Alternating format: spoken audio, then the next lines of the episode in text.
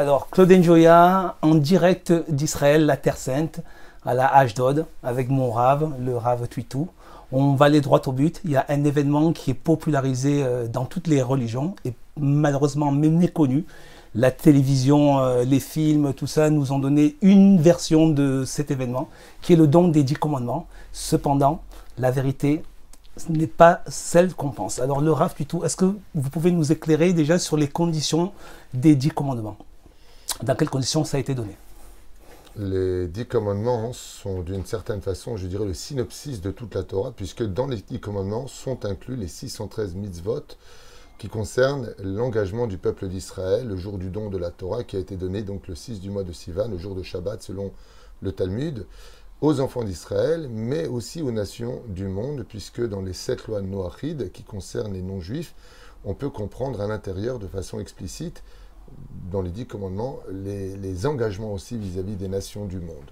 Même s'il n'est pas marqué pour les non-juifs que le respect des parents, comme c'est marqué dans les dix commandements, est obligatoire, les non-juifs vont le prendre comme étant un acquis de par eux-mêmes, puisque même de façon mmh. assez générale, euh, comme c'est marqué chez nous, euh, les non-juifs sont considérés comme étant un exemple dans le respect des parents, avec Dama ben Netina dans Maseret Kedushin, ou tout simplement Ésaü qui respectait son père. Les dix commandements sont la base de la Torah, c'est-à-dire qu'on ne peut pas se lancer dans les obligations divines, des lois qui sont tout à fait irréelles ou voire illogiques pour nous, qui n'ont pas d'explication, si on n'a pas la base pour relever tout ça, qui sont les dix commandements. En d'autres termes, je dirais que de façon assez rapide, si j'avais, on va dire, une centaine de verres à lever, je ne pourrais pas les lever si je n'ai pas un plateau. Le plateau qui relève toute la volonté de Dieu sur terre sont les dix commandements. Et c'est ce qui nous a été donné et par la suite, bien entendu, toute la Torah. D'accord. Donc les dix commandements sont le fondement, le socle de la morale divine pour toutes les nations aussi, euh, si on peut dire ça. Dans... Alors, tout à l'heure, tu as commencé à dire quelque chose. C'est vrai que le christianisme, par exemple, prend pour base les dix commandements, alors que dans l'absolu, ce n'est pas tout à fait juste. C'est-à-dire qu'il y, y, a des interdits dedans qui... Euh, euh, qui concernent les nations du monde, et il y a des interdits qui ne les concernent pas directement, mais indirectement. Mais c'est vrai que si on veut vraiment se plier à la volonté de Dieu, il est impératif de respecter les dix commandements, parce que ce sont des lois qui concernent l'homme et son créateur, l'homme et son prochain. Mais prenons une loi qui est quand même claire. Euh, Zachor et Shabbat les cas de chaud. Souviens-toi du jour du Shabbat pour le rendre pur. Ça ne concerne pas du tout les non-juifs. Donc, euh, cette loi-là, par exemple, sort du lot. Alors ça devient donc les neuf commandements. Il y a aussi, comme ça, d'autres lois qui peuvent intervenir, euh, pour lesquelles eh bien, euh, les non-juifs sont, oui, intéressés par la moralité, mais non pas par l'ordonnance divine. Ce qui fait que dans les dix commandements, je suis l'Éternel ton Dieu qui t'a fait sortir du pays d'Égypte. C'est le premier des dix commandements. Mais les non-juifs ne sont pas sortis du pays d'Égypte. Ça nous concerne nous. Alors, en réalité, ce qui se passe, c'est le décalcage pour lequel, quelque part, les nations du monde se doivent d'accompagner les juifs à s'accomplir par le biais des dix commandements. Ce qui fait que les non-juifs, à travers certaines ordonnances des dix commandements, participent à ces dix commandements en laissant les juifs pouvoir s'accomplir à travers ces dix commandements. Donc c'est bien ce qu'on pensait. Pour comprendre les dix commandements, il faut déjà comprendre la langue dans laquelle elle a été donnée, le but à qui elle a été donnée. Ça a été donné à un hébreu, Moïse, Moshe, Moshe Rabbeinu. Donc, expliquez-nous ce concept des 40 jours. Il n'y a pas eu que 10 commandements en 40 jours, quand même, avec le maître du monde. En quelle langue ça a été donné et dans quelles circonstances et pourquoi, voilà. Avant de passer étape par étape, commandement par commandement. pour comprendre cela, il faut revenir hein sur euh, l'Antiquité. C'est-à-dire que nous sommes en Égypte depuis à peu près 210 ans. Nous subissons un esclavage qui va durer dans la moyenne 80-90 ans dans l'absolu jusqu'à la mort du dernier survivant des douze tribus qui est Lévi, qui rendra son âme à l'âge de 137 ans. Et puis voilà que le peuple d'Israël se retrouve totalement devenu lui-même égyptien. Donc on est embourbé non pas dans l'esclavage simplement de la boue égyptienne, mais dans la culture égyptienne ou à un point tel que l'Égyptien est rentré en nous. Il va falloir donc sortir de cela et réinsérer, la la foi, à l'intérieur du peuple d'Israël, d'où les dix plaies que tout le monde plus ou moins connaît ou a étudiées. Maintenant, nous sortons du pays d'Égypte avec de grands biens. La mer s'ouvre, selon la tradition juive, en 13 ponts, 12 ponts plus pour chaque tribu, puis la tribu justement déconvertie du Erevrav qui passera aussi de par son chemin, en tout cas peu importe, pour arriver de l'autre côté. Ce, chemin, ce cheminement entre la sortie d'Égypte et le don de la Torah va prendre exactement 49 jours. Et ces 49 jours vont permettre aux enfants d'Israël de repallier avec la Kedusha, c'est-à-dire la sainteté, pour être digne de recevoir la Torah et afin de se renouveler. Donc nous avons 49 jours entre Pessah et la fête de Shavuot, puisque le 50e jour, qui correspond à la porte de la Kedusha, de la sainteté, le peuple d'Israël vient recevoir la Torah. On apprendra que la Torah ne peut pas se verser dans n'importe quel euh, élément. Il faut être digne de recevoir la Torah. C'est pour ça que ça s'appelle Matan Torah. Et nous, on est Kabbalat Matan Torah. C'est-à-dire que Dieu vient nous donner cette Torah, mais est-ce que nous, on peut la recevoir, cette Torah-là? Et on verra que la Torah est tellement sérieuse que même Moshe Rabbeinu, celui qui est au summum de la pyramide, donc Moïse, qui est au sommet de la pyramide de la sainteté, qui n'a jamais pratiqué, pratiqué d'idolâtrie, contrairement au film de Cécile B2000 dans les Dix Commandements, qui est né saint, qui n'a jamais fauté en Égypte, euh, ni même mangé euh, non cachère, eh bien, connaissant son identité et étudiant déjà la Torah avec les Lévi'im euh, de sa propre tribu, en Égypte qui n'était pas assujetti à l'esclavage, va avoir une, besoin d'une préparation de 40 jours, car on ne rencontre pas Dieu comme ça. Même quand on est Moïse, il faut arriver au chiffre 40. Dans le domaine ésotérique, le chiffre 40 représente le renouvellement de la vie. Par exemple, pour un prépuce ou pour autre chose, quand une femme tombe enceinte, euh, pardon, pour euh, un embryon, tant pour moi, mmh. eh bien, euh, il va falloir attendre ces 40 jours pour la mmh. concrétisation d'entendre enfin un, cœur qui bat. Et car le chiffre 40 représente dans la Torah le renouvellement de la vie. Et pour recevoir la Torah, il va falloir se renouveler, d'où la notion du mot Teshuvah. Teshuvah, c'est être capable de renouveler ce que j'étais, ne plus accepter ce dogme dans lequel pour moi je m'étais lancé, et c'est ce qui va se passer. Moshe Rabbeinu va recevoir pas simplement les dix commandements qui sont le titre, je dirais, d'un livre, mais les 613 mises de la Torah, ainsi que la Torah orale. Donc tous les livres qui t'accompagnent sur ta droite, d'une certaine façon, sont la Torah orale, les Mishnayot, le Talmud, euh, les Midrashim et euh, les Halachot, donc les lois juives, tout a été donné cette préparation qui nous a été donnée, il y a une grande marloquette. C'est-à-dire, nos sages mm. ne sont pas tout à fait d'accord sur dans quelle langue ont été données la Torah. selon certains euh, commentateurs, la Torah a été donnée en égyptien et non pas en hébreu, contre toute attente. D'ailleurs, le mot mm. Anochi est un mot égyptien. Mm. Il y en a qui disent pas du tout. La Torah a été donnée en hébreu, car, comme on le dit dans nos prières, la langue de Dieu, c'est l'hébreu, la langue sainte ça tout le monde le sait, tout le monde le comprend, la Torah nous a été donnée en hébreu. L'araméen, c'est le deuxième degré de l'hébreu, ce qu'on appelle conscient, hébreu subconscient araméen. Donc le Talmud, qui a été écrit en Babylonie, va parler la langue du pays, qui était le subconscient, comme on pourra le trouver dans la Torah, duquel il est dit quand la manne tombe du ciel, man ou. Man ou veut dire qu'est-ce que c'est cela? Mais man, c'est de l'araméen. Ce qui fait qu'il y avait une espèce de, de situation d'apprentissage où vous avez remarqué que quand on parle avec nos enfants, ils sont petits, ils disent euh, donne boire. Non, donne-moi à boire. Et, nous, on va leur répondre veux boire? On va parler leur langage à eux que eux ils comprennent. C'est mon mien. C'est pas ton tien. Mm. On dit pas c'est pas ton tien. C'est-à-dire qu'on on, va parler le langage. Akadosh Baruch le créateur du monde, quand il a reçu les enfants d'Israël qui venaient à peine de sortir du berceau d'une île, de l'Égypte, en tant que peuple qui venait de naître, lui a parlé un langage qui s'appropriait à sa conscience, pour qu'il puisse comprendre l'avènement de l'importance des dix commandements. Maintenant, là où ça devient intéressant, c'est pourquoi on n'est pas d'accord sur comment et sur quelle langue les tables ont été données. Il y a un clin d'œil qui est fait de façon universelle à toutes les générations. Il y en a qui disent qu'elle a été donnée en égyptien, il y en a qui disent peut-être en arabien quelques lettres, il y en a qui disent, conclusion finale, la Torah et les dix commandements ont été donnés en hébreu. C'est ce que pense la majeure partie des commentateurs. Alors pourquoi parler du reste? Pourquoi dire dans ce cas-là, il y en a qui disent que c'est en égyptien que ça a été donné? Parce que si on ne l'avait pas dit, on aurait pensé que dans ce cas-là, peuple hébreu, langage hébreu, ça s'adresse qu'à eux, goodbye. Donc il faudra un clin d'œil au niveau des conflits, de la compréhension de la Torah, pour dire qu'en fin de compte, euh, il n'y a pas que Yitro, Jétro, qui est celui euh, qui était euh, en haut de la pyramide du succès de, des femmes, de l'argent, de tous les plaisirs de ce monde, qui a tout laissé tomber, voire la haine des autres qui ont dit Mais qu'est-ce que tu fais? Il dit Non, non, non. Vaishma, Yitro, Yitro a entendu. Et donc, s'il a entendu que c'était en hébreu, comment il aurait pu comprendre? Dans sa langue. Donc, il a entendu dans toutes les langues. Ce qui fait que les dix commandements mm. ont été donnés en hébreu, mais qu'elles ont été traduites tout de suite en toutes les langues, qu'on appelle les 70, mm. puisque Moshe Rabbeinu lui-même va traduire la Torah dans mm. les 70 langues, euh, pour que les nations du monde comprennent que si la Torah a été donnée dans le désert, et non pas en Israël, c'est parce qu'elle appartiendra à tout celui qui voudra venir la prendre, comme aujourd'hui les Bnei Noirs. Les Bnei Noirs sont ceux qui vont prendre sur eux les sept lois noachides et qui peuvent tout à fait pratiquer les lois qu'ils veulent du judaïsme, même les défilines s'ils le voudraient dans l'absolu. Ils n'ont pas la mitzvah de le faire, ils n'ont pas l'ordonnance de le faire, mais ils se reconnaissent à travers cette identité que les dix commandements me parlent. Moi aussi, je veux respecter mon père et ma mère, non pas parce que je leur dois ma vie, parce qu'ils m'ont aidé quand j'étais en difficulté ou parce qu'ils m'ont, de façon sociale, bah, ce sont mes parents, mais je vais le faire parce que Dieu me le demande. Et à partir du moment où je fais quelque chose parce que Dieu me le demande, alors je me rends aussi, d'une certaine façon, celui qui reçoit l'ordonnance divine des dix commandements. D'accord. Et une notion qui est peut-être simple pour vous, mais qui n'est pas simple pour les gens.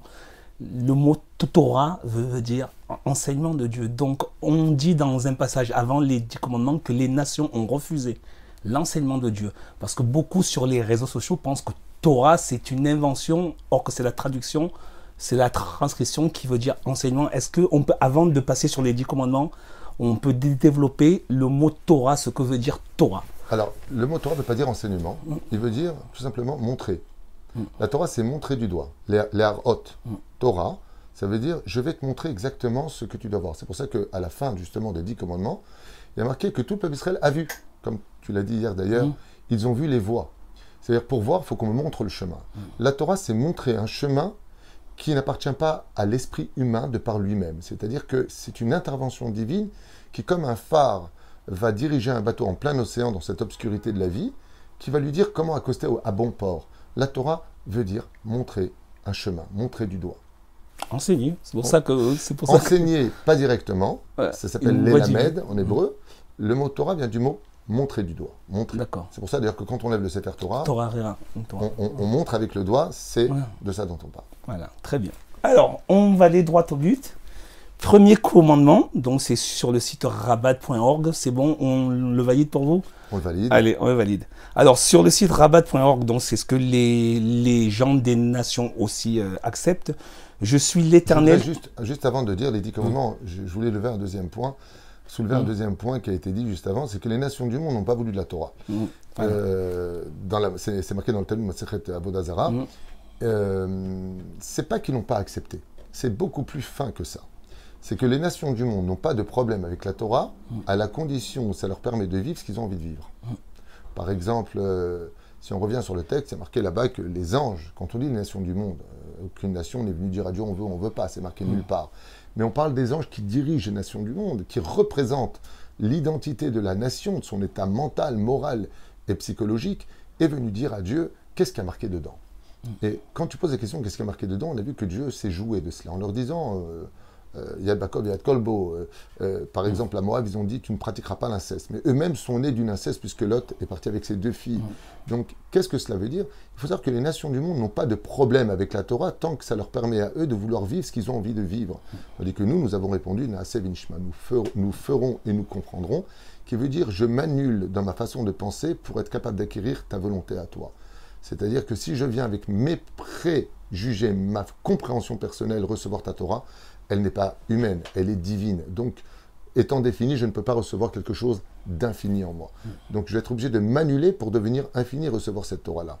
Ce qui fait que c'est très important de, de, faire comprendre que la Torah ne s'adresse pas à celui qui fait son supermarché, ça je veux, ça je veux pas. La Torah est intègre. Et à quoi ça ressemble? C'est comme si que tu me prêtais 1000 euros, je te dis je te rends à l'heure. Je te rends l'argent, tu comptes, il y a 800 euros. Et à ce moment-là, tu me dis, mais il manque 200. Je te dis, ça, il ne faut pas être fanatique. Eh bien, c'est exactement mm. pareil. La Torah ne se négocie pas, elle se prend dans son intégrité. Comme on dit, Torah Tachem Temima. Elle est intègre. Et les nations du monde auraient voulu justement piocher des mitzvot qui ne les dérangeraient pas dans leur vie privée, tandis que Israël a accepté les lois de l'Anida, de se séparer de sa femme pendant deux semaines, du Shabbat, de Yom Tov. Nous avons tellement de lois. Vous savez, comme je dis souvent, être juif, c'est impossible d'être au régime parce qu'il y a toujours des fêtes. Mm. voilà. Très bien. Alors, premier commandement, je suis l'Éternel, ton Dieu, qui t'a fait sortir du pays d'Égypte, d'une maison d'esclaves. Voilà.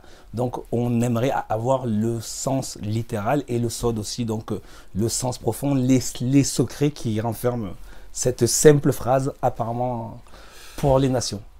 Oh. Après, j'interviendrai aussi sur les notions que, j'ai pu avoir de vos cours.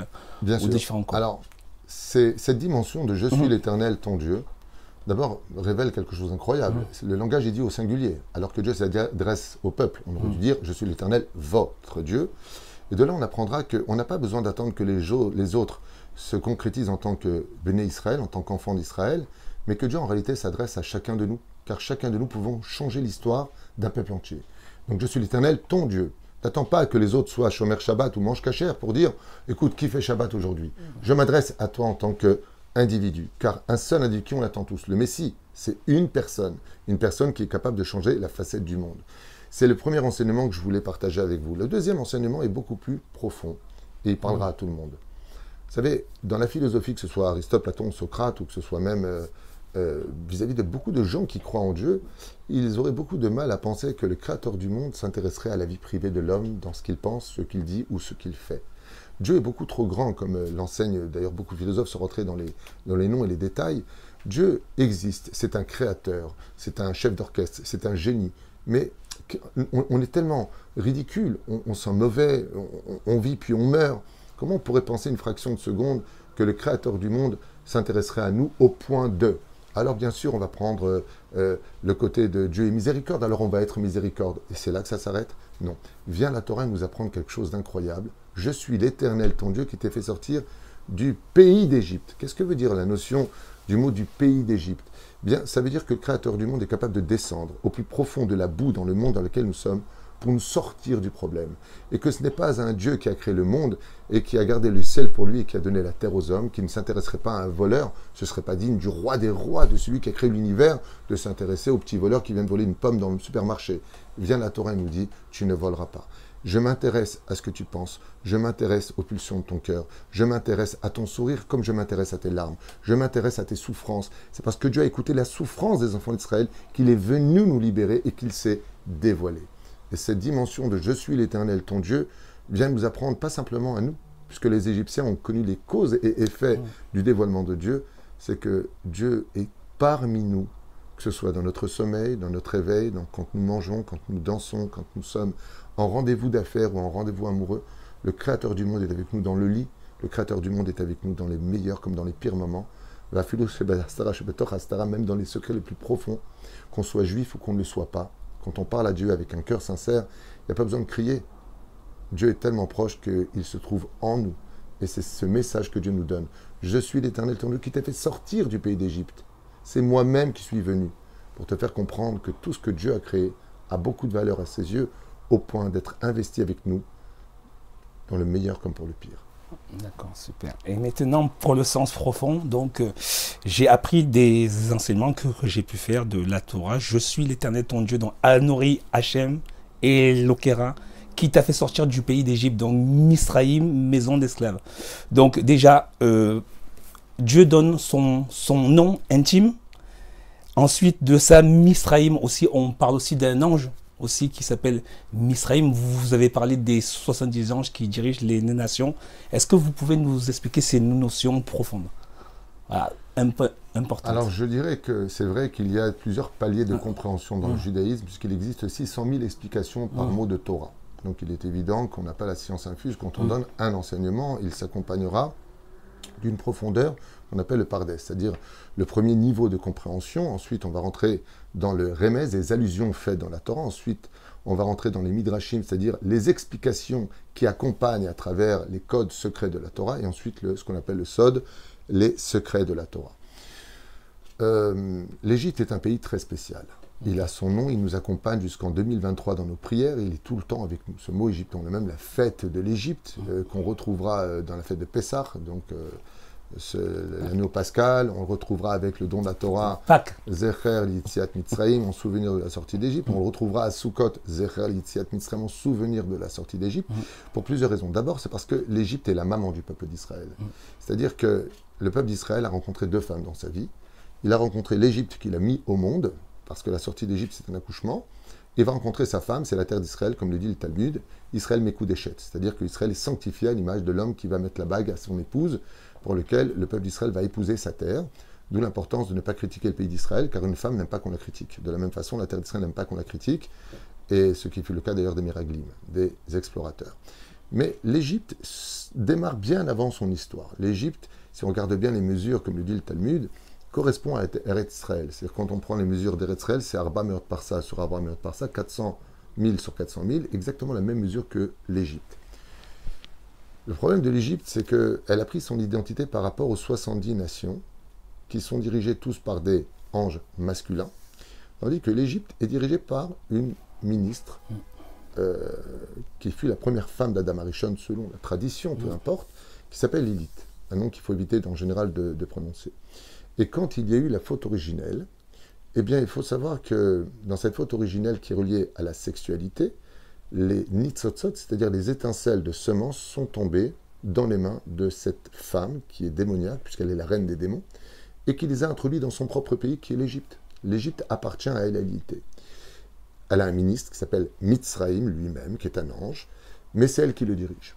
La raison pour laquelle nous sommes descendus en Égypte, pas simplement pour se concrétiser en tant que nation qui sortira d'une nation, Goy, Mikerev Goy, vient du fait qu'on devait récupérer justement ces âmes perdues dans la terre de l'Égypte et de les relever pour les réparer. C'est pour ça que Dieu nous demande de ne plus retourner vivre en Égypte. On a le droit de faire du commerce avec l'Égypte, on a le droit de passer par l'Égypte, mais ne plus de s'y installer, c'est interdit pour nous. Pourquoi? Parce que le travail a été fait. La raison pour laquelle les Hébreux passent de pays en pays, hormis le fait d'avoir été exclus de la terre d'Israël parce qu'on aurait fauté à l'époque, c'est pour récupérer justement ces nitzotzot, c'est-à-dire ces étincelles qui sont perdues dans chaque pays, et en même temps pour expliquer aux nations du monde qu'est-ce qu'un juif Car beaucoup, beaucoup de, de non-juifs ne savent pas du tout qu'est-ce que c'est être juif, qu'est-ce qu'un juif, qu'est-ce que sont les fêtes juives. Un jour, je me rappelle qu'il y a eu un micro-trottoir, on appelle ça comme ça, on a posé la question dans 4-5 pays, combien d'après vous y a-t-il de juifs dans le monde? Et les réponses ont été absolument marrantes. Euh, 600 millions, euh, 400 millions, au moins euh, un milliard, euh, parce que les juifs sont partout, alors qu'on n'est même pas 14, 13 millions recensés euh, dans le monde. Et encore qui est vraiment juif dans tout ça, si on arrive à 9-10 millions, c'est un miracle. Alors qu'on est vraiment partout. Parce que la, la, la, dimension de la torche que nous avons dans les mains, qui est la Torah, qui nous éclaire sur notre chemin, nous permet de définir où sont les nitzotzot à récupérer, où sont ces étincelles que nous avons nous, en tant que juifs, à récupérer, non pas en tant que missionnaires. Nous sommes la seule religion au monde à ne surtout pas chercher à convertir les gens au judaïsme, mais au contraire. Celui qui vient pour se convertir au judaïsme. J'en suis la preuve. on lui dit euh, non, on n'a pas besoin, reste là-bas, patati patata. On ne cherche pas à euh, mettre un couteau sous la gorge, genre, ou tu deviens juif ou tu meurs. Non, pas du tout. En tout cas, chez nous, c'est un mérite d'être juif. Donc, il faut que tu prouves que tu veux adhérer à la nation juive, à la terre d'Israël et au commandement divin, euh, sans aucune ambiguïté pour être accepté. Et c'est pour cela que nous sommes donc descendus en Égypte pour récupérer des choses complètement ésotériques. Et dès qu'on a fini notre travail, eh bien, nous sommes sortis de ce pays, guidés par Moshe Rabbeinu, d'où le mot employé dans la Torah, Mitzrayim met al sefatayam. Ce mmh. mot-là, quand on le traduit en français, il faut savoir que le français est très pauvre en, en spirituel dans la traduction. Il y a marqué l'Égypte est tombée et est morte sur le rivage. Mais quand on parle bien, on ne dit pas l'Égypte, on dit Mitzrim. Les Égyptiens sont morts. Le mot Mitzrayim veut dire que c'est le pays qui est tombé. En réalité, c'est l'ange qui dirigeait ce pays, qui est tombé, qui a été mis à terre par l'ange Gabriel dans le monde ouais. céleste, sans rentrer dans les détails des combats mmh. euh, MMA euh, célestes. Mais il faut mmh. comprendre que l'Égypte, jusqu'à aujourd'hui, ne s'est réellement jamais relevée. D'ailleurs, elle se veut être leader des pays arabes dans les négociations israélo-palestiniennes, par exemple. Mais la métropole égyptienne qui dirigeait le monde, mmh. jusqu'à aujourd'hui, ne s'est pas relevée, qui met al sefatayam, car l'ange de l'Égypte est tombé voilà. sur le rivage.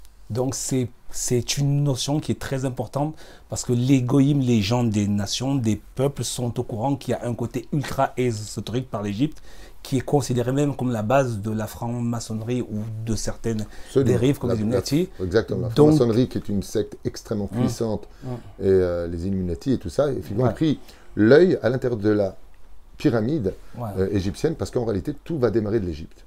Et c'est pour ça que, étant donné que on, pour savoir où tu vas, il faut savoir d'où tu viens, on ne peut pas évoluer en tant que juif sans se rappeler d'où on est venu, c'est-à-dire du pays d'Égypte. Mmh. Mais l'Égypte n'a d'importance chez nous que quand on arrive en Israël. Mmh. C'est-à-dire que le but d'une sortie, c'est d'aller quelque part. Exactement. Et pas de se perdre dans le désert. Et donc, cette, pre cette première notion, est-ce que Dieu dévoile son nom intime? Je suis Hachem, ton Dieu, donc je suis. Que veut dire cette phrase Je suis l'éternel, ton Dieu, dans le sens et, euh, profond dans le sod. Voilà. Pour les nations. envie d'écouter du sod. On veut du, de la blanche. On veut de la blanche. c'est très important. Alors, le mot Anouchi veut dire moi-même dans sa traduction euh, littérale. Moi-même. Mm. Euh. Alors, toi, tu veux du sod. on va essayer de Mm. livrer ce qu'on a le droit de livrer, parce qu'on n'a pas le droit de Mm. livrer le sod euh, comme ça, mais je vais quand même donner un petit message pour que les nations du monde comprennent que la Torah, ce n'est pas une traduction, comme j'ai entendu certains pasteurs euh, prendre des traductions en disant oui, oui, c'est la vraie la traduction, c'est la meilleure traduction de l'hébreu, et ils déblatèrent d'une certaine façon leur compréhension, alors que nous-mêmes, jusqu'à aujourd'hui, depuis euh, ces milliards de livres qui ont été écrits, on est encore en train de décortiquer. Moi, ça fait plus de 40 ans que j'étudie la Torah, et j'ai toujours l'impression de, de la commencer à peine. Alors, je vais quand même donner deux choses. La première, le pshat. Qu'est-ce que veut dire Anochi veut dire moi-même en hébreu. Maintenant, quand j'ai en hébreu, son origine vient d'Égypte. Même ça, c'est une marque loquette, ceci étant. C'est pas tout à fait scellé, mais on va le prendre pour compte. Quand on écrit le mot Anochi, on l'écrit Aleph, Nun, Chaf. Yud. Oui Quand on parle du dévoilement divin, où Dieu va s'adresser à Moïse, ainsi qu'aux enfants d'Israël, il va falloir qu'il s'adresse selon quel système Dieu n'a pas d'image. Dieu n'est pas un homme, et encore moins représenté par un homme. On n'a pas le droit d'avoir des figurines chez nous, des statues. Ça fait partie des dix commandements. Alors, sous quelle égide se présente? Il y a ce qu'on appelle dans la dimension ésotérique, qu'on appelle le char divin. Dieu, encore une fois, tout ce que l'on dit, c'est des images. Va se présenter comme euh, un centurion qui viendrait sur son char. Mhm. Et le char divin est composé de quatre figurines qui représentent les quatre rois des quatre éléments de ce monde. Le roi pour lequel le monde a été créé s'appelle Adam, l'homme, qui s'écrit avec un Aleph. Le roi des volatiles s'appelle l'aigle, Necher Nun. Donc lui, c'est le roi des volatiles. Nous avons le roi des. Donc Anochi, Nachon, Nun, Chaf, Karouv. Le roi des bovins, c'est le taureau. Et pour finir, le Anochi, Yud, que nous avons euh, dans le mot Anochi, représente Yaakov. Alors si je reprends en arrière, ça fait. Pardon, je me suis trompé. Aleph, c'est Arié, le roi des animaux. Le lion. Je reviens en arrière, autant pour moi. Le lion. Voilà, le lion, c'est le Aleph. Ensuite, le Necher, l'aigle. Ensuite, le Chaf, le Karov, c'est-à-dire le taureau. Et le Yud, c'est Yaakov. Qui sont Jacob. Jacob. Donc ce sont les quatre rois de leur monde. Il y a quatre mondes dans lesquels le monde a été créé, comme on dirait le minéral, le végétal, l'animal et l'homme. De la même façon, les quatre rois de ces quatre éléments, donc le, le roi des animaux, le lion, le Aleph, du mot Anochi, l'aigle, le Nun, le Chaf représente le taureau, et le Yud, Yaakov, ou Israël si vous préférez. Voilà. Et donc il fallait que Dieu, se, le roi des rois, Euh, roi des rois de quoi De ces quatre éléments du mot Anochi. Voilà, c'est un petit clin d'œil au niveau du Sod, quoi qu'on peut aller beaucoup plus loin, mais on s'arrêtera là. Et après, Hachem. Il faut quand même le nom. Le nom, que représente le nom, c'est hyper important. Il a un nom intime. Alors- qu'on le donne parce que les nations sont au courant que le peuple hébreu appelle Dieu avec un nom. Il se demande tout le monde ce que dire Hachem. vient du, fran- euh, de- de- de- de- du grec Zeus. grec. En, en général, on ne Ouais. dit pas le mot Dieu. Donc quand on écrit, on fait des points Ouais. I-E, Et, euh, euh, I-E-U, donc on ne le sait pas. Euh, nous, on l'appellera hein, euh, Mm. Yud Kevavke. Il ne faut surtout pas le prononcer tel qu'il est marqué. Il y a les témoins de Géo. mhm. Ils utilisent un nom qui est extrêmement puissant, que seul le Cohen Gadol avait le droit de, de prononcer, le grand Cohen avait le droit de prononcer. Le grand prêtre. Et, et il faut, exactement le grand prêtre, et il faut impérativement faire attention de ne pas prononcer ce nom, qui a une couverture qui s'appelle Adnout, nous on l'appelle Ado, loin Naï. Seigneur, donc, Voilà. ceux que... En traduction, c'est ce qu'en français on traduit par le mot Seigneur, mais on ne le prononce pas tel quel. C'est un nom extrêmement puissant qui représente, euh, je dirais, le dévoilement. Parce qu'il faut savoir une chose. Le vrai, vrai nom de Dieu, on ne le connaît pas, puisque Dieu a plusieurs noms. Et s'il a plusieurs noms, alors qui est-il lui? C'est la question que Moïse va poser d'ailleurs à Dieu en lui disant Mais quel est ton nom? Il lui dit Eye Ashereke. Il lui donne un autre nom que celui que l'on connaît, qui s'appelle le nom du nom Ekie, qui est le nom 21. Car Dieu, en réalité, n'apparaît pas selon des noms, mais des attributs. Ce qui fait que si tu veux savoir quel est le nom qui représente la miséricorde, c'est Yudke Vavke. C'est le Shem Havaya, c'est celui qui est marqué dans la Torah. Quel est le Dieu qui représente l'égide de la rigueur, quand Dieu, de façon imagée, s'assoit sur le trône de la rigueur? C'est Elohim. Donc, je suis l'Éternel, ton Dieu. Regardez bien la traduction. Je suis l'Éternel, ton Dieu. Dieu se présente comme étant Dieu de miséricorde, mais aussi comme Dieu de justice. Fais attention. Si tu me respectes en tant que Dieu de justice, tu auras affaire au Dieu de miséricorde. Mais si tu me prends pour ton bouffon et que tu dis Dieu n'est que miséricorde, tu risques d'avoir affaire à la justice. Ne joue pas avec la dimension du divin, car comment s'appelle Dieu lui-même, lui-même, lui-même, lui-même, personne ne le sait. Absolument personne. Car tous les noms que nous possédons dans le monde de la Torah ne sont que des vêtements que Dieu met pour représenter un attribut dans sa conduite. Quand Dieu s'appelle le Dieu des armées, on l'appelle Tsevakot. Quand Dieu s'appelle miséricorde, quand il s'appelle euh, justice, c'est Elohim. Donc quel est son nom à lui Personnel. Eh bien, on le retrouvera dans le mot Anochi. C'est le mot que Dieu va employer pour lui-même, c'est-à-dire mm. moi-même. Donc, vous voyez, c'est le, que le premier commandement. Et encore, je me limite pour pas qu'il aille dans des profondeurs. Bon. Ah, c'est ta faute, pose une question. mais bon, les gens des nations font des recherches aujourd'hui parce qu'ils ont l'arbre de la connaissance qui est Internet. Et c'est pour ça que, comme je suis confronté régulièrement à eux, je suis obligé, on, ne peut plus aller sur un sens. Euh, euh, sur le chat. Ils ont besoin de ça.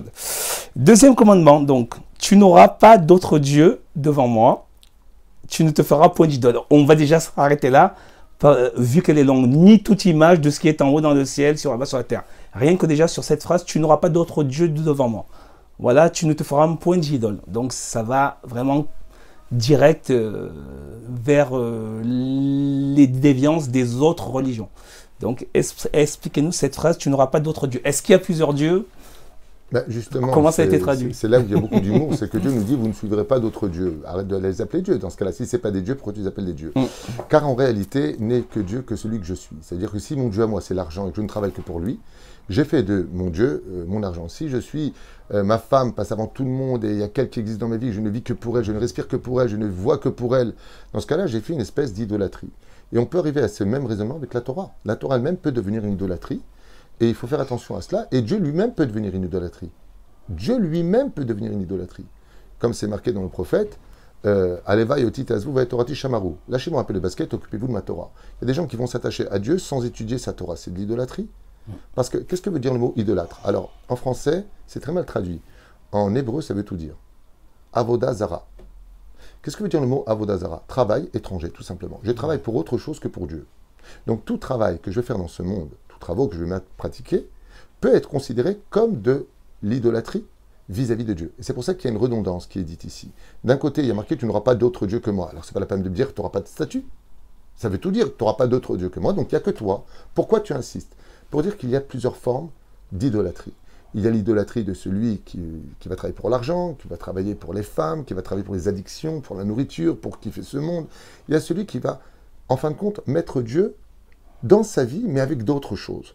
Et donc, quand Dieu nous dit tu ne travailleras pas d'autres dieux, par exemple les démons, qui ont un rôle très important au sein du judaïsme, dans le sens où Dieu nous demande de ne pas les convoquer, de ne pas les suivre, de ne pas jouer avec ça, de ne pas, de ne pas, eh bien, eux aussi ont des armes pour donner à l'homme le besoin d'être servi par eux comme euh, la, sorcellerie, euh, toutes sortes de sortes de vaudou, quand on, on, en parlait la dernière fois, qui vont être des invocations qui peuvent guérir aussi des gens, qui peuvent marier des gens, qui peuvent. Alors, Dieu leur a donné un pouvoir.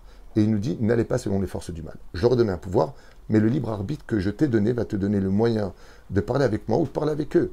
Parce que les armes que j'ai, je leur ai aussi données. Il y a des gens qui vont se marier parce que, marier parce que c'est Dieu qui les a fait rencontrer, mais les forces du mal peuvent faire aussi marier deux personnes qui n'ont pas le droit de se marier ensemble. Mm. Et ça, ça vient des forces du mal. Donc, il n'existe pas simplement cette formulation de, d'avoir des statuts. Il y a essentiellement qui sera le Dieu de ta vie. Vous savez, on, l'emploie dire en français, pour lui, c'est mon Dieu. Ce qu'on appelle des idoles. Quand vous avez un chanteur, mmh. ok, qui transpire, qui sent particulièrement mauvais, mais c'est une star internationale. Une fois, j'avais vu Elvis Presley comme ça, en train de suer. Il était assez obèse à cette époque. Et il suait, il suait, il prend son foulard, il s'essuie tout le visage rempli de sueur. Et il fait un geste qui était assez choquant et qui a été filmé, c'est qu'il le jette au, public. Et là, il y a une femme qui l'attrape et elle s'essuie le visage avec cette sueur. C'est de l'idolâtrie. Et c'est pas, pas une statue, c'est une idole. Elle, le mm. voit, il y en a qui s'évanouissent. Ah, je meurs. Je... Faire attention à cela. Garde bien la tête sur les épaules. Mm. Euh, ce même chanteur va aussi aux toilettes quand il a mangé des faillots. Et il faudrait peut-être un peu se calmer avec ça.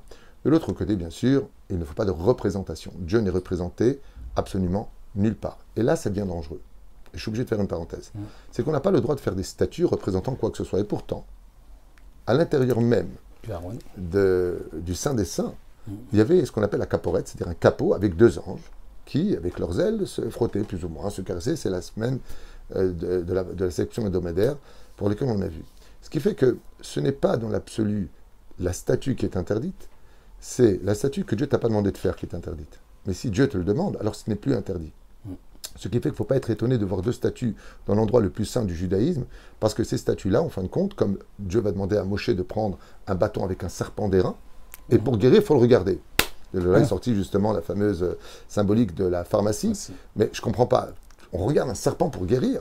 Quand Dieu demande quelque chose, ce n'est pas un travail étranger, ce n'est pas de l'idolâtrie. Ce qui devient de l'idolâtrie, c'est ce qui sort de l'homme selon sa façon à lui de représenter quelque chose, comme vont le faire certaines religions qui sont donc considérées comme de l'idolâtrie. Dieu nous interdit formellement ce genre de figurines parce que définir Dieu par une statue ou par un dessin quelconque, ben c'est le définir, alors que Dieu est, au- est au-delà de l'infini.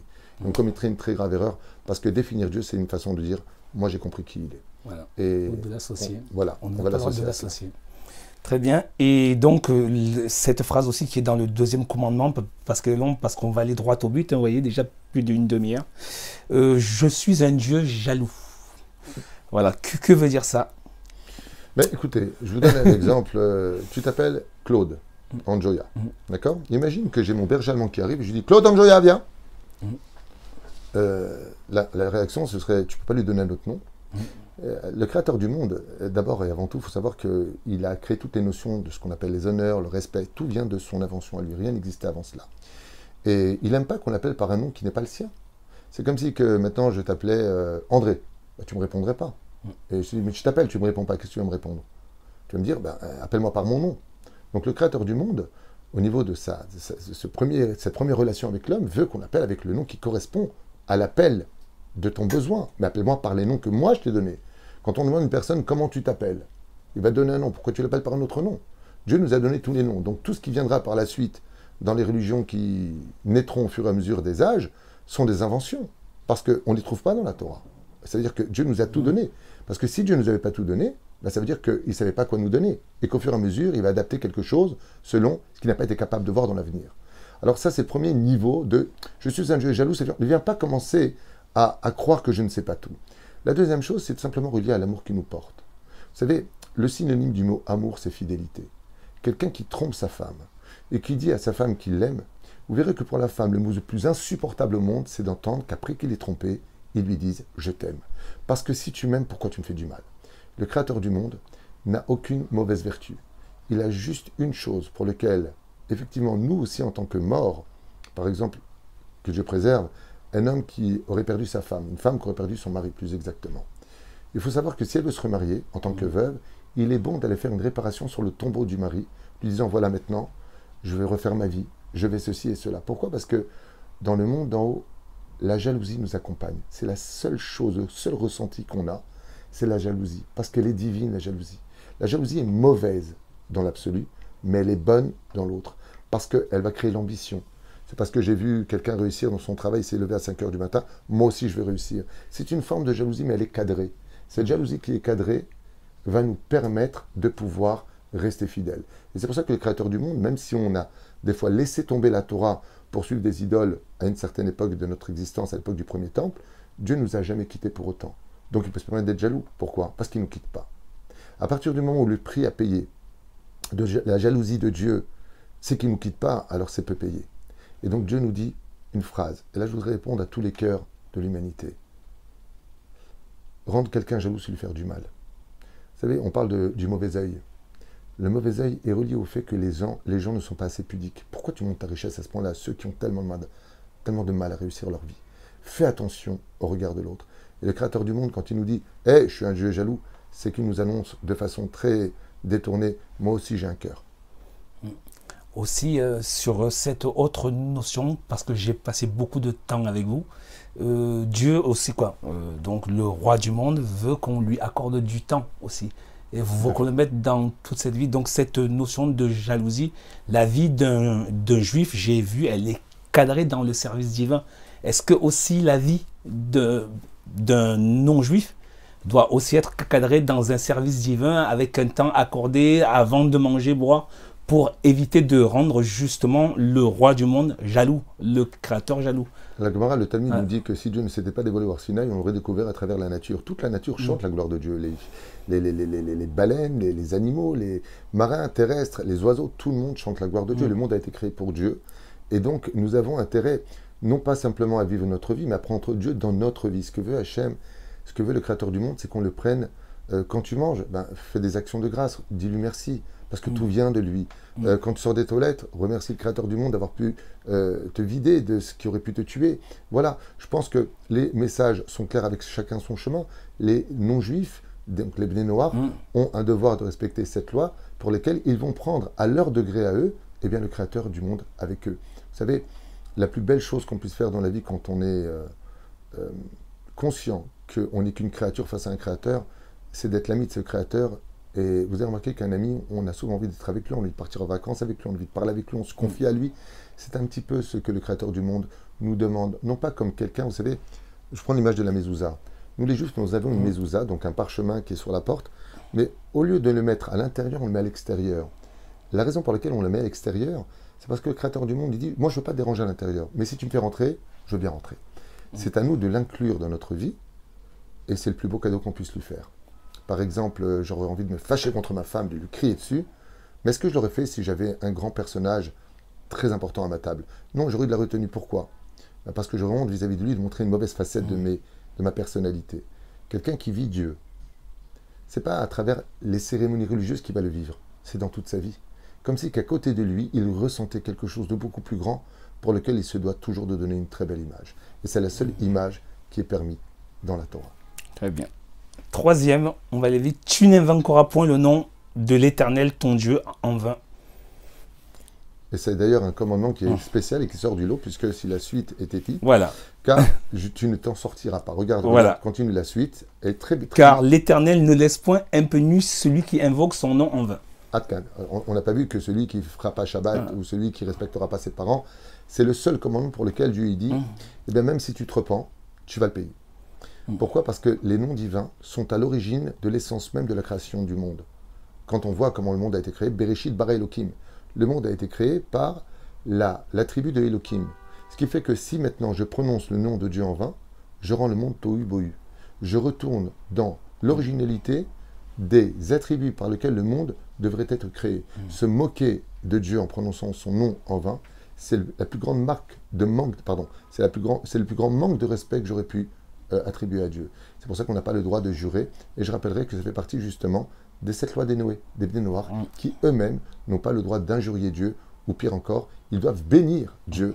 Et donc on comprendra que par cette ordonnance de bénir Dieu, ils n'ont pas le droit de prononcer son nom en vain. C'est pour cela que nous avons, nous, des adjectifs, des synonymes, de, au lieu de prononcer le nom de Dieu, on va dire euh, Hachem.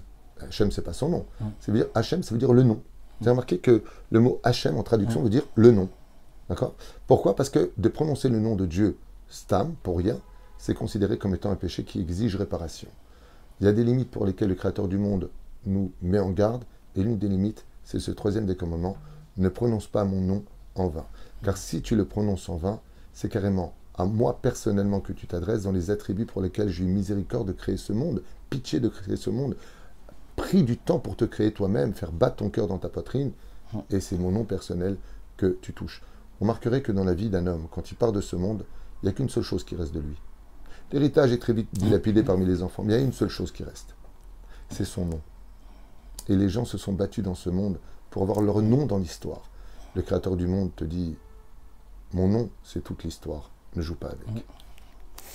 Le quatrième commandement, souviens-toi du jour du Shabbat pour le sanctifier. Durant six jours, bon après, durant six jours tu travailles, bon voilà, on va, on, on va s'arrêter là pour avancer. Ici, Dieu nous a donné un très grand secret avec lequel il a réussi un monde aussi parfait.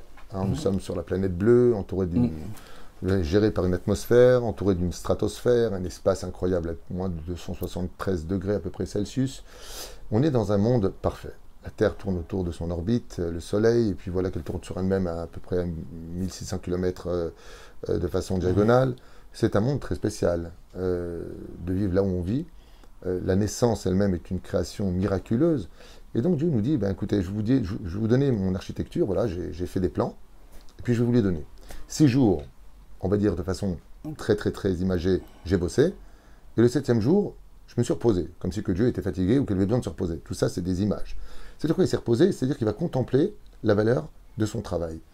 Pour qu'on puisse réussir, nous, notre vie, d'avoir six jours réussis, il va falloir arrêter pour mieux redémarrer. Et donc le jour du Shabbat est le plus beau cadeau que Dieu nous ait donné. Il représente pas simplement l'identité du peuple d'Israël. Vous avez marqué que chez les islamistes, c'est le vendredi, chez les chrétiens, c'est le dimanche, et nous, on est au centre. On est au centre de la seule planète du système solaire qui est entourée d'une couronne. Comment on dit en anglais dimanche? Sunday. Donc dimanche, c'est le jour du soleil.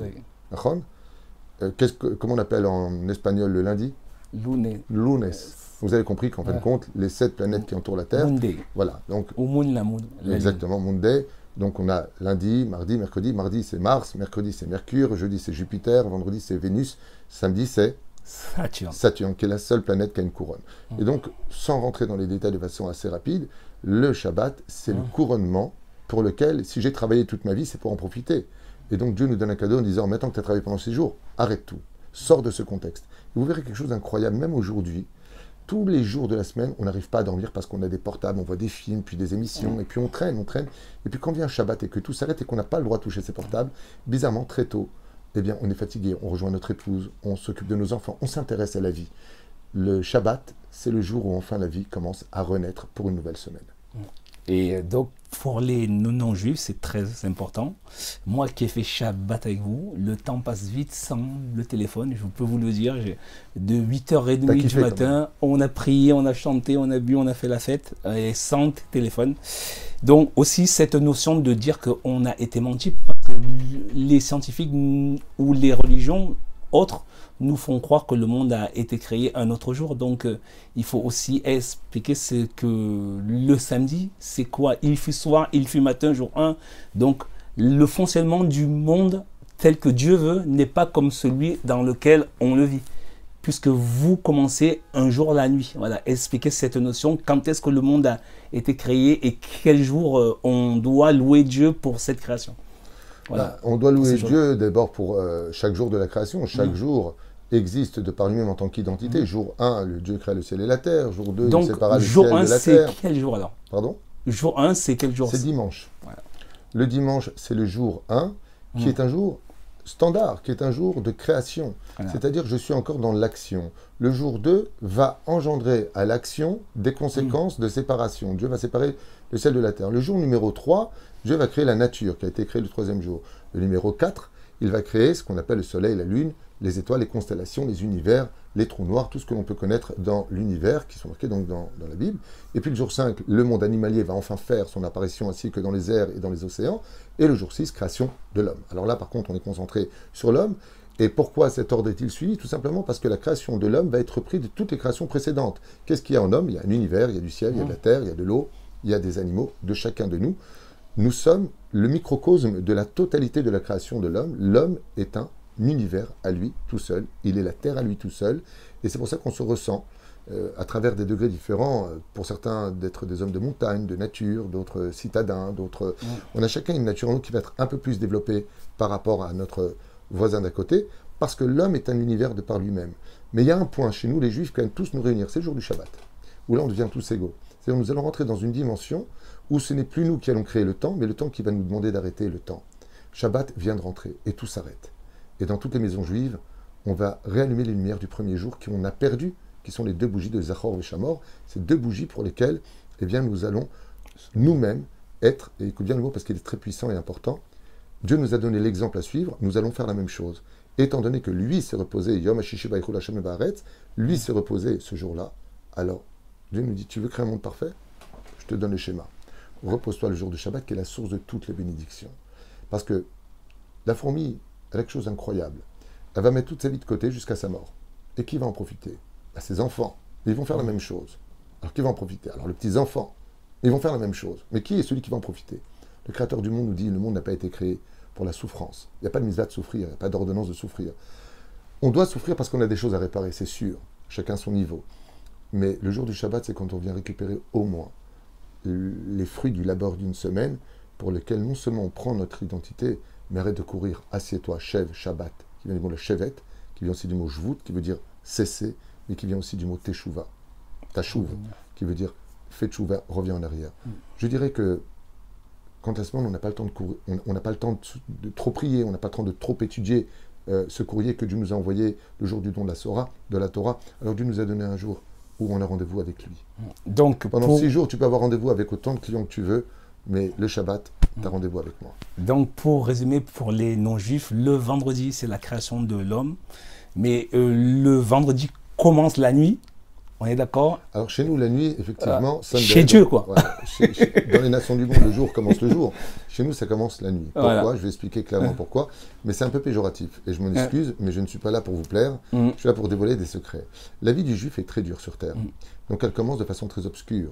Dans l'obscurité, c'est-à-dire on a besoin d'émouna parce qu'on ne sait pas où on met les pieds. On a besoin de foi. C'est pour ça mm. que dans la prière du soir, on dit Emet Bemouna.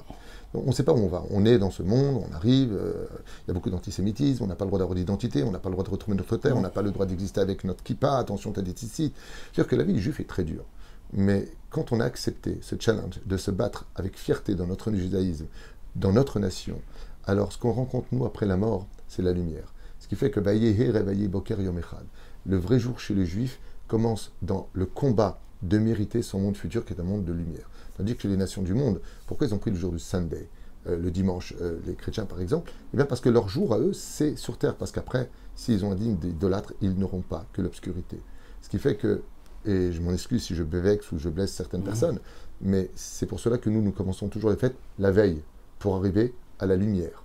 Mais si tu démarres à la lumière, alors c'est pour arriver à l'obscurité. Mais il y a un gros paradoxe, parce que Jésus, qui était juif, faisait donc le jour du Seigneur pour les chrétiens aurait dû être aussi, normalement, le samedi et pas le dimanche. Mais donc il y a une falsification. Dans le, dans, le, judaïsme, le premier réformiste de l'histoire, il va réformer l'histoire, il va, il va retirer tout ce qui dérangeait, la Nida, le Shabbat, Yom Tov, euh, je suis le Nouveau Testament. Mais il faut savoir une chose, c'est que combien même il a une grande part de responsabilité dans ce changement historique euh, du judaïsme, euh, comme beaucoup d'autres sectes. Il y a eu les Carites avant lui, il y a eu, euh, on ne va pas faire un cours sur le sujet, mais mhm. euh, la, dimension du christianisme n'est pas née de lui. Hein. Elle est née. de Constantin Non, Constantin va l'officialiser. Mais c'est à peu près 147 ans plus tard que va réellement naître cette dimension du christianisme qui a eu un bien. Le christianisme a un bien fait, c'est que le monde était très barbare et qu'elle a instauré une moralité de, euh, de calme, de, sérénité à travers les nations du monde dans une époque extrêmement barbare où les gens se, se, régalaient de voir des lions dévorer des humains. Et d'un coup, le christianisme vient porter que ben, pour Dieu, je suis prêt à me faire avaler par un lion si ça vous fait plaisir. Donc ça, va un petit peu calmer l'histoire, mais malheureusement, ça va tronquer euh, l'histoire de la Torah, puisque le christianisme se veut être l'identité continuelle du peuple d'Israël. Et, comme c'est marqué chez eux, euh, le peuple juif n'ayant pas reconnu euh, Jésus sera dispersé parmi les nations du monde et ne reviendra plus jamais sur sa terre. Et en 1948, on comprendra pourquoi le moufti de, Jérusalem ainsi que le pape Pie XII ont signé grandement avec euh, Hitler pour l'examination des Juifs, non pas pour l'antisémitisme et l'antisionisme, parce que le retour d'Israël sur sa terre en tant que nation vient remettre l'identité réelle à chacune des nations, celle d'être la descendance d'Ishmaël pour les Arabes et celle d'être les descendants de Ésaü pour les chrétiens. Donc ça les disqualifie de la continuité du peuple d'Israël, puisque si nous, nous sommes Israël, alors vous, vous êtes qui? D'où le mal le et le malaise. Cinquième commandement qui est mon préféré, parce que je m'en sers beaucoup comme euh, argument, parce que vous connaissez mon combat qui est la vérité sur le terrain, parce que le conflit euh, qui intéresse le monde entier, or qu'il y a des guerres menées par les Américains depuis des décennies, des guerres menées par les Russes, mais le monde ne s'intéresse qu'au conflit israélo-palestinien. Et il y a ce cinquième commandement qui dit Honore ton père et ta mère afin que tes jours se prolongent sur la terre que l'Éternel, ton Dieu, t'accordera. Donc, euh, euh, est-ce que ce commandement-là, je connais déjà la réponse, mais j'aimerais que vous l'expliquiez, sur la terre que l'Éternel t'accordera. Donc, euh, l'Éternel veut que le peuple hébreu vive heureux, avec une ardoute, avec une union dans la terre, avec des règles morales, notamment qui découlent de l'enseignement des parents. Et expliquez-nous ce cinquième commandement et faire le parallèle avec le sionisme et avec ce conflit israélo-palestinien. Alors pour arriver au conflit israélo-palestinien, il est un peu hors jeu par rapport à la question, je dois l'avouer. Mais en réalité, il est en conséquence effectivement d'une mitzvah qui est très bizarre. Ce cinquième commandement n'est pas à sa place selon toute logique, puisque dans les premiers cinq euh, commandements, nous avons les relations entre l'homme et son créateur dans les commandements qui s'en suivront négatifs, c'est-à-dire tu ne voleras pas, tu ne tueras pas, ainsi de suite, nous avons les commandements entre l'homme et son prochain. Et le respect des parents est relié entre l'homme et son prochain. Qu'est-ce qu'il fait mm. chez le créateur du monde? C'est-à-dire qu'on pourrait dire qu'il n'est pas vraiment à sa place dans euh, son fonctionnement. La réponse est simple. Si tu n'es pas capable de respecter celui que tu vois, celui qui t'a porté dans les bras, celui qui t'a bercé, celui qui t'a emmené à grandir, à arriver à devenir ce que tu es aujourd'hui. Tu n'es pas capable de le respecter. Comment tu peux me respecter moi que tu ne connais pas, que tu ne vois pas, que tu n'entends pas? Ainsi donc, le Créateur du monde est obligé de, placer le respect des parents sous son égide personnelle, car c'est ce qu'on appelle en hébreu un calvachomer, à plus forte raison. Si tu n'es pas capable d'honorer tes parents, comment tu peux m'honorer moi? Ce qui fait que si tu penses que tu peux m'honorer sans respecter tes parents, c'est que le Dieu que tu veux respecter n'est autre que toi-même. Donc le respect de Dieu passe automatiquement par le respect des parents que tu vois, qui t'ont donné toute ta vie. Et ainsi donc, en honorant nos parents, on obtient le droit de pouvoir rejoindre le Créateur du monde, d'où fait que au-dessus de honore ton père et ta mère, je suis l'Éternel ton Dieu. Je ne serai jamais l'Éternel ton Dieu si tu n'as pas de respect pour tes parents. Ça, c'est ce qui est relié à l'autre. Maintenant, pour rejoindre Dieu, où est-ce qu'on vit en général? Dans la maison de papa et maman? Mmh. Où vit Dieu?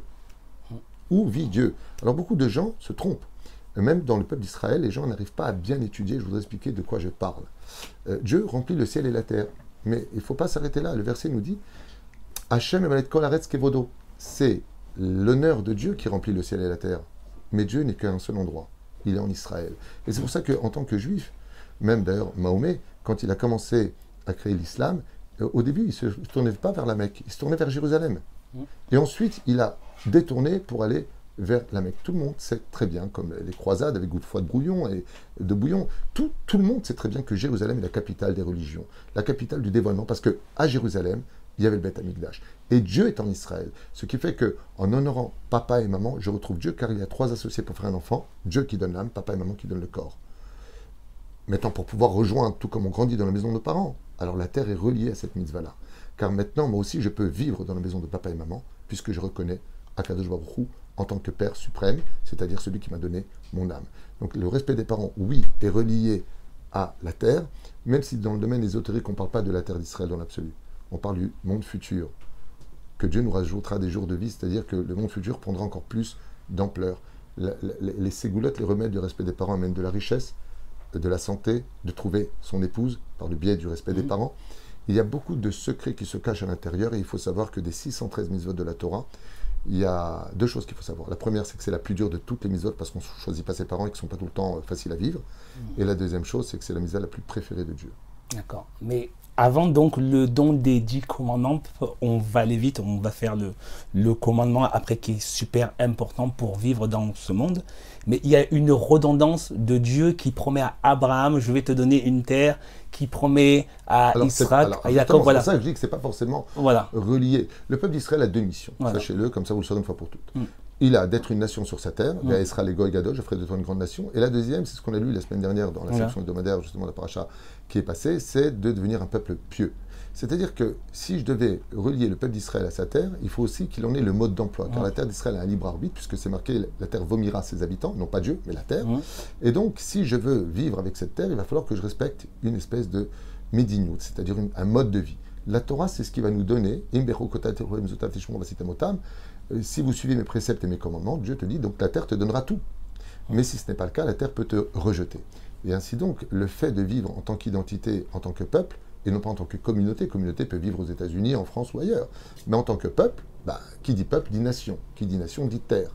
Et donc, pour pouvoir exister en tant que euh, nation, j'ai besoin d'être sur ma terre. Et cette terre-là a une grande particularité avec le monde des mitzvot, puisque 80% des 613 mitzvot de la Torah sont reliés à la terre d'Israël, sans lesquelles je ne peux pas m'accomplir. Donc, en revenant sur ma terre, non seulement je retrouve mon identité, mais je peux pratiquer toute ma Torah par le biais des Kohanim, des Lévi'im et d'Israël. Et là, super. Et on va faire une dernière. C'est ça d'ailleurs que je répondrai euh, en, queue de poisson mm. à ta question.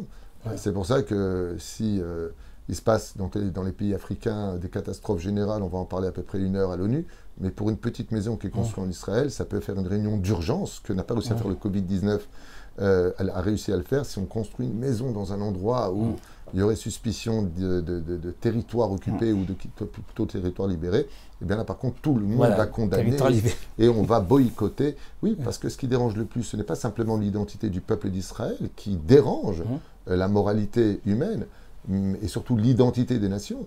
Ce qui dérange le plus, c'est que quand le peuple revient sur sa terre, c'est une résurrection d'un peuple qui a disparu pendant 2000 ans à travers les nations, qu'on n'a pas réussi ni à assimiler, ni à spolier, ni à massacrer, et encore moins avec la Shoah, puisque ce qui est ressorti des cendres, c'est le drapeau d'Israël. Eh oui. Parce que, parce que toute l'histoire biblique ne parle que d'un peuple qui a pour mission de vivre sur sa bah, terre. Moi, je ne serais pas juif, j'ouvre la Bible et je vois que des juifs du début à la fin. Voilà. mais nous, on est quoi dans l'histoire oui. oui, le peuple d'Israël dérange. Mais ce qu'ils ne comprennent pas, c'est qu'ils ont un rôle à jouer, à nous accomplir pour que nous aussi, on les aide à s'accomplir comme on est en train de faire toi et moi. Voilà. Alors, on va faire un, dernier commandement. Vous voyez, c'est et encore, hein, le rave s'est vraiment réduit dans l'enseignement et moi aussi dans mes questions parce que j'avais plein de, questions, mais on n'aura pas le temps. Alors, c'est hyper important pour moi parce que ça a été mon combat, moi qui suis revenu euh, à une morale divine de ne pas me débaucher. Donc, tu ne commettras point, tu ne commettras pas d'adultère. Donc, que veut dire cette phrase Tu ne commettras pas d'adultère parce qu'aujourd'hui le monde va mal comme à l'époque du déluge. La pornographie est officialisée.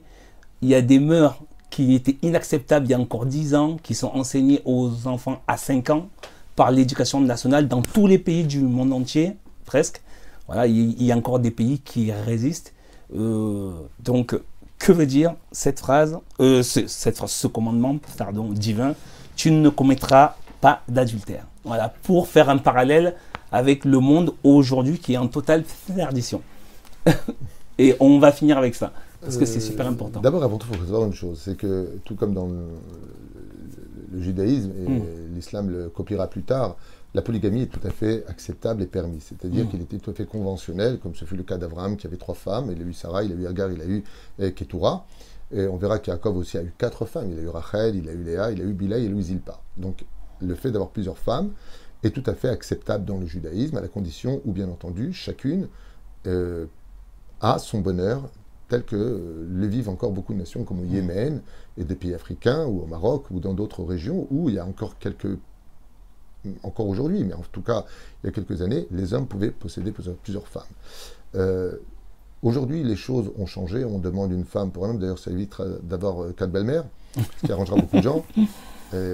donc, euh, pour, euh, répondre à cette question-là, à partir du moment où tu t'engages, euh, par exemple, nous les Juifs aujourd'hui, on n'a le droit qu'à une seule femme dans l'absolu, même si ce décret est annulé depuis déjà plus de 1000 ans, plus de 100 ans, pardon, nous avons une fidélité. Dans, la ketouba, dans le, contrat de mariage, il y a marqué là-bas, tu n'épouseras pas une autre femme. Le symbole de ce monde, c'est d'abord de savoir aimer.